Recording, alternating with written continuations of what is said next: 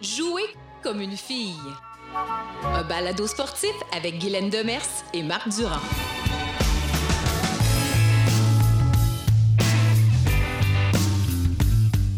Allô tout le monde, ici Marc Durand. Bienvenue à ce balado Jouer comme une fille, édition numéro 24. Premier de deux en compagnie de Caroline Ouellette, euh, quadruple médaillée euh, d'or olympique en hockey. Euh, on va parler tout d'abord dans ce premier balado du rapport du comité hockey euh, comité québécois sur le développement du hockey qui a été proposé au gouvernement euh, en mai dernier. Caroline Ouellette faisait partie de ceux qui ont euh, proposé des solutions, entre autres pour le développement du hockey féminin. On se rend compte qu'au Québec, on arrache, puis pas à peu près, du, hockey, du, du, côté du hockey féminin. Alors, bien sûr, Caroline a des propos. je vous invite en tout cas à rester avec nous. C'est vraiment intéressant. Et à noter que ce balado a été enregistré avant l'arrivée en juillet dernier d'une toute nouvelle équipe professionnelle de hockey à Montréal, la Force de Montréal. N'empêche que les propos euh, de Caroline sont tout à fait justifiés et à point. Alors on vous invite à passer euh, pas 25 minutes, c'est un balado très court, mais vraiment intense avec Caroline Ouellette et bien sûr ma co-animatrice Guylaine Demers.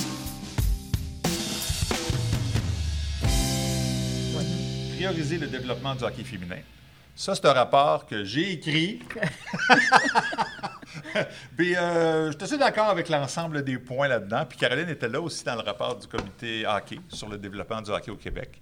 Euh, Caroline, il, s'est dit beaucoup de choses. Ça a été, euh, je pense, très instructif de partager avec toi, Daniel, Kim Saint-Pierre, Évidemment, il y a Jocelyn Thibault qui était présent sur ce sous-comité-là et puis qui est maintenant euh, directeur général de Hockey Québec. Euh, qu'est-ce qui en ressort, selon toi, de ce comité ou de, ces recommandations-là? Bien, je pense que dans l'ensemble, on doit refaire euh, une valorisation du sport du hockey, que ce soit chez les filles ou chez les garçons. On doit rendre le sport attirant pour les enfants, pour les parents. Euh, malheureusement, parfois, il y a l'image que c'est un sport qui est violent. Euh, on doit aussi attirer les nouveaux arrivants au Québec vers le hockey. Puis pour moi, ça commence avec des cours de patin à l'école. Mm-hmm. Donc, au même titre qu'on apprend à lancer une balle, à kicker une balle, à frapper une balle, ben d'avoir la base du patin, c'est ce qui nous amène vers le hockey, vers le mm. patinage de vitesse, vers le patinage artistique qui peut rejoindre les filles et les garçons. C'est ça. Euh, souvent, je vois des jeunes qui auraient tout fait pour jouer au hockey, qui voudraient commencer à, l'adolescence. Souvent, quand on n'a pas mm. la base de patin, c'est très, très difficile comme, comme sport, commencer plus tard. Effectivement. Puis, tout, tout ce que Karen a dit, c'est vrai pour les hommes comme pour les, euh, pour, hockey, femmes. Euh, ben, au hockey, je veux dire, au Québec. On a pris pour acquis que le hockey allait toujours être le sport euh, ouais, pratiqué. Puis, tu sais, dans un, pays nordique, ben oui. comme on l'est, jusqu'à temps que les, les, changements climatiques nous affectent, mais disons un pays nordique comme on est, c'est pas normal que ce soit pas tous les enfants qui apprennent à patiner parce que tu peux patiner toute ta vie. C'est ça qui est merveilleux aussi. C'est pas, tu sais, comme la natation, on apprend tout à nager. il faut. C'est comme une obligation. Mais vivre au ben, Québec le patin, patiner, ça devrait être la... manquer un tout peu à fait. Euh, vocation et tout Absolument. ça. Et puis, euh, mais par contre, c'est ça. On va s'attarder plutôt aujourd'hui, je pense, sur euh, le volet féminin de ce rapport-là parce que c'était une section au complet. Puis prioriser le développement du hockey féminin, ça semble évident. Puis tu disais, parce que tu l'as lu le rapport, puis il y, a juste des évidences là-dedans. Euh, d'avoir, euh, de prioriser justement euh, l'accès ben pour les femmes, d'avoir des équipes, d'avoir du développement des entraîneurs, des... Comment ça, ça s'est pas fait avant? Moi, c'est ça qui m'agace dans tout ça. Hein. Pourquoi, tout d'un coup, en, 2022, c'est quoi, en 2022? Écoute, ça fait 51 ans, moi, que je voulais jouer au hockey, là, puis 50 ans plus tard, m'a dit que oui, c'est un peu mieux, mais mm. sérieux. Pourquoi ça s'est pas fait avant, ouais, C'est décourageant, des ben fois des fois, j'ai plein d'espoir, puis des fois, je ressens beaucoup de découragement. Puis, euh, ah oui, hein? jamais j'aurais pensé que 20 ans après la conquête de ma première médaille olympique à Salt Lake City, on n'aurait toujours pas de ligue professionnelle. Mm-hmm. Parce que je me souviens précisément après Vancouver de comment ces Jeux olympiques-là ont eu un impact phénoménal sur le hockey féminin. Puis je vous donne juste un exemple très simple. Euh, on pouvait rentrer dans un aréna municipal euh, ici au Québec, puis les garçons riaient de nous, riaient des filles, des femmes au hockey. Puis Vancouver a complètement changé ça. En revenant de Vancouver, les jeunes garçons autant que les jeunes filles voulaient prendre des photos avec nous, voulaient ah des autographes, nous connaissaient. Mhm. Donc, tu sais, encore une fois, l'importance mhm. d'avoir des Jeux olympiques dans notre pays, d'avoir cette visibilité-là, d'avoir les gens qui ressentent une fierté incroyable à supporter leurs athlètes. On se sent vraiment connecté avec nos athlètes olympiques quand c'est dans notre pays. Euh, donc, pour moi, ça, ça avait vraiment été un moment important dans notre sport. Puis j'étais convaincue qu'après ça, ça, ça, s'en venait, la Ligue professionnelle. Mhm. Puis là, on est 12 ans plus tard, puis on n'a toujours pas une seule ligue professionnelle qui est viable où nos meilleurs athlètes peuvent gagner leur vie en, mhm. jouant au hockey. On a quelques mhm. balados, entre autres avec euh, Ray Lalonde, avec euh, Daniel Sauvageau, où on faisait justement on se posait la question pourquoi la Ligue nationale n'était pas embarquée comme la NBA l'a fait, avec succès maintenant, après quelques années plus difficiles, ça, ça coule de source. Mais au-delà de ça, Caroline, moi, ce qui, ce qui m'impressionne vraiment, c'est les chiffres. Comment ça se fait qu'au Québec, depuis 20 ans, il n'y a pas eu d'augmentation presque de la participation des femmes, alors que l'Ontario est rendu à plus de 50 000 filles? Bien, pour moi, ça commence avec ce qu'on parlait dans le dernier balado, les ressources. Donc, présentement, on a une personne qui travaille à temps plein au hockey féminin au Hockey Québec. C'est passé. On sait qu'en Ontario, il y en a 8, 9 à temps plein au sein de l'association féminine en Ontario, ce qui fait que l'Ontario a le plus de joueuses, le plus de filles qui mm. jouent au hockey, des meilleures ligues entièrement féminines de hockey. Puis il y a vraiment une cause à effet où, dans l'équipe canadienne, le plus d'athlètes viennent de l'Ontario. Donc, pour moi, on a besoin d'au moins une deuxième personne qui travaille à Hockey Québec, possiblement au développement, à l'initiation, à la promotion mm-hmm. du hockey chez les jeunes filles. Euh, on peut prendre l'exemple de Baseball Québec qui a mis une femme en poste pour aller recruter des filles, puis le baseball féminin a fait un boom exceptionnel dans les deux dernières années. Donc, on voit que ça fonctionne. Mm-hmm. Donc, ajouter des ressources qui travaillent au développement du hockey féminin, qu'ils font à temps plein, c'est hyper important. Après ça, on doit faire collectivement un meilleur travail à promouvoir les associations féminines de hockey.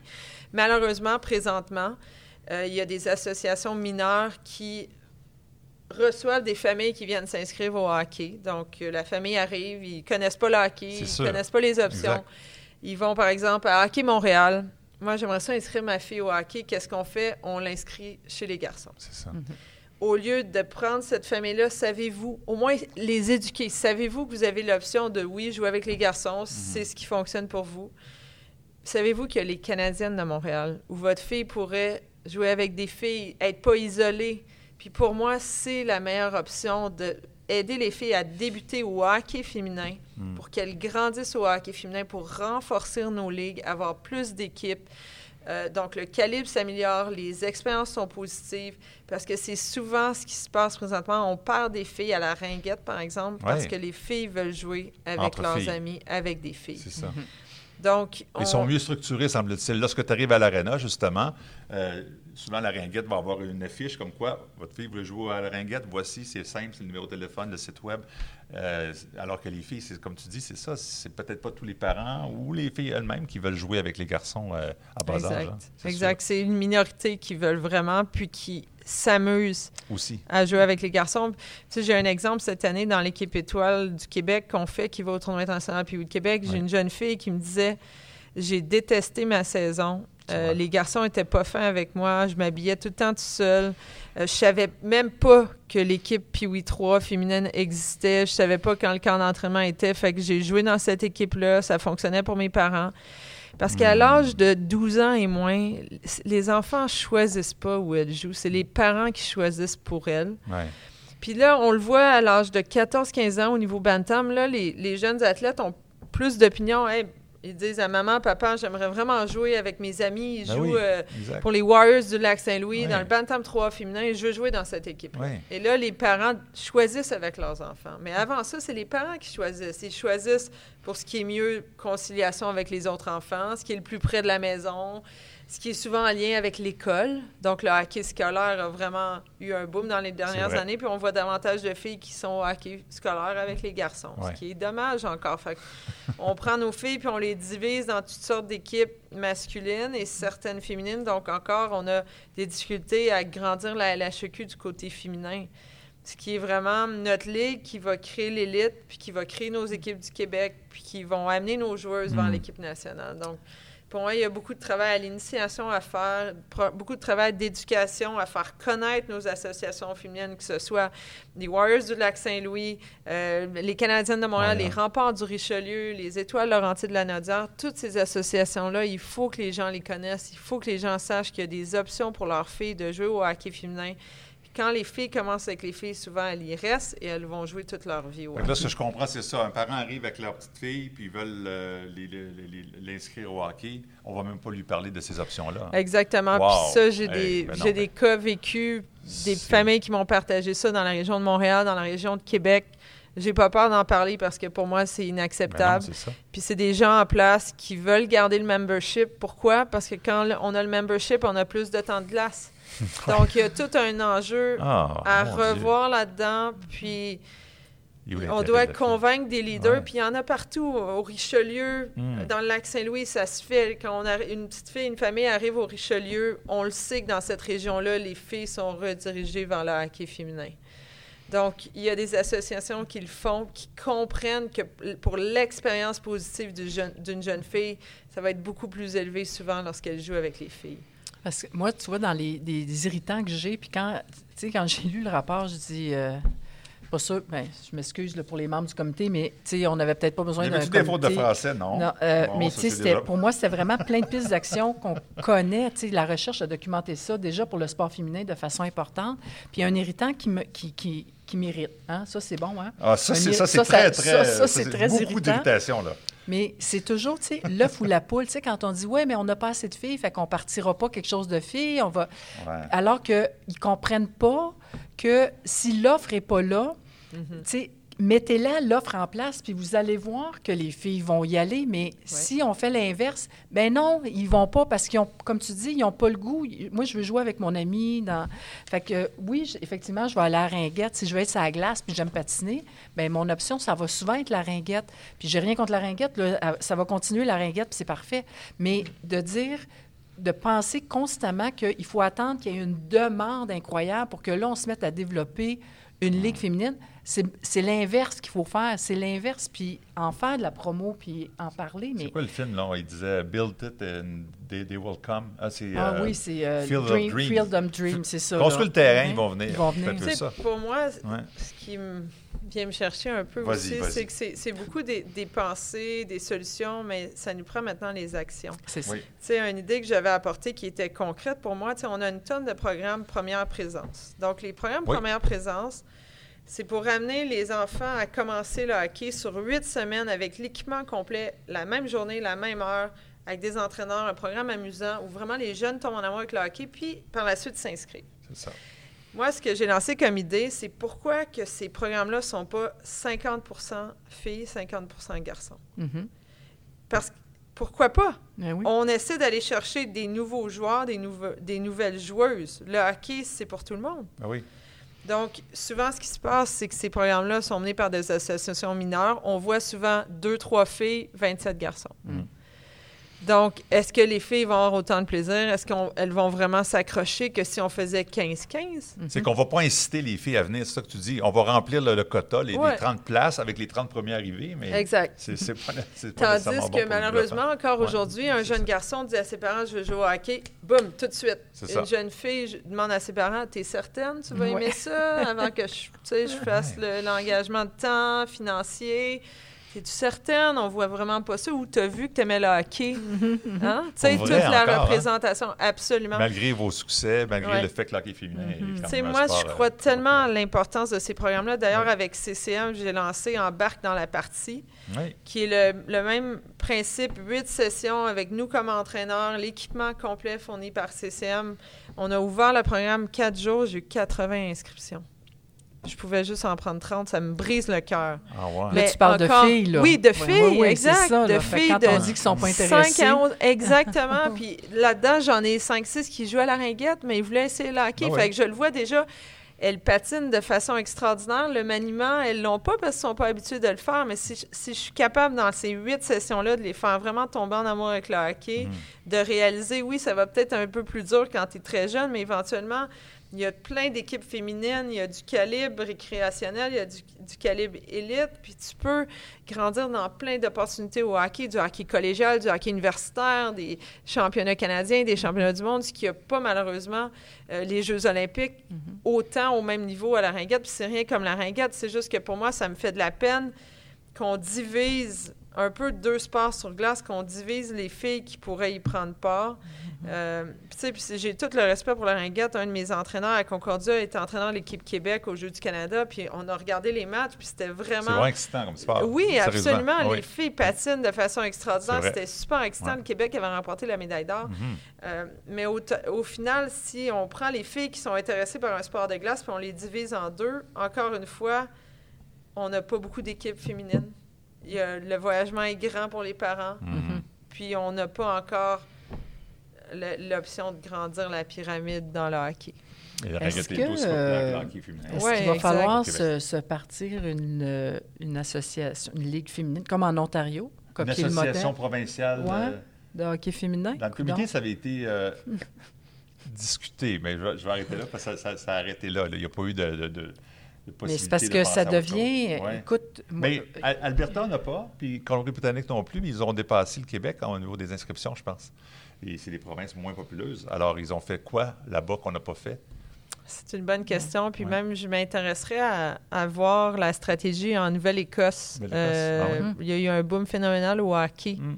euh, pour les jeunes filles. Euh, donc, je pense que c'est ça qu'il faut étudier, qu'il faut prendre le temps de voir. Mais avec une personne à temps plein au hockey féminin présentement, elle n'a pas le temps.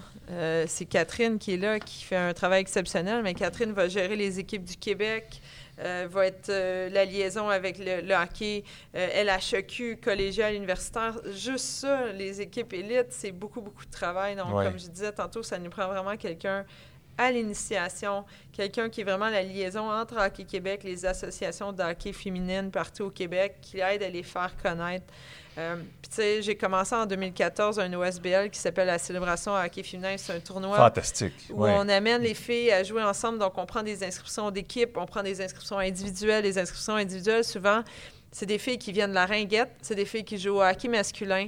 C'est des filles qui viennent de partout au Québec, dans des régions où il n'y en a pas de hockey féminin. Mhm. Donc, comme moi, à l'époque, quand j'ai commencé le hockey, je devais jouer avec les gars ou je ne jouais pas au hockey. Donc, on, on, voit encore ça en Gaspésie, ah dans les régions ah éloignées, en Abitibi. Tu es mhm. d'une fille, tu joues au hockey, il faut que tu joues avec les garçons. Donc, c'est important de réunir ces filles-là dans des événements de hockey féminin où ces filles-là ont la chance de rencontrer des Olympiennes, de voir des entraîneurs féminines, de voir des officiels qui mhm. arbitrent les matchs. Donc, pour moi, c'est un événement dont je suis hyper fière. On sélectionne depuis 2016 ah les meilleures joueuses Piwi pour aller au tournoi international Piwi de Québec, la seule équipe féminine jusqu'à l'année prochaine où, finalement il y a la division féminine qui va faire son entrée, ce qui me rend hyper fière.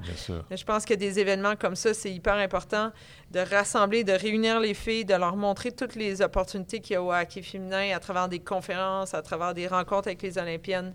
Euh, on a aussi un match des étoiles au niveau M15 pour que les jeunes voient le prochain niveau. Mm-hmm. Euh, donc, c'est cette façon-là de tout connecter ce qu'on a au hockey féminin parce que malheureusement, comme tu disais, ton idole, c'était Guy Lafleur. Ben moi aussi, c'était Matt Nestlund, c'était des hommes. Mais ben maintenant, il n'y a pas de ligue professionnelle féminine. Fait que nos jeunes filles, elles voient qui? Mm-hmm comme modèle? Elle voit l'équipe canadienne. c'est ça. Aux Jeux olympiques aux 4 ans, là, ça commence à être mieux. On voit le mm. championnat du monde. On, mm-hmm. le, championnat du monde des moins de 18 ans était à la télévision pour la première fois. C'était du jeu exceptionnel.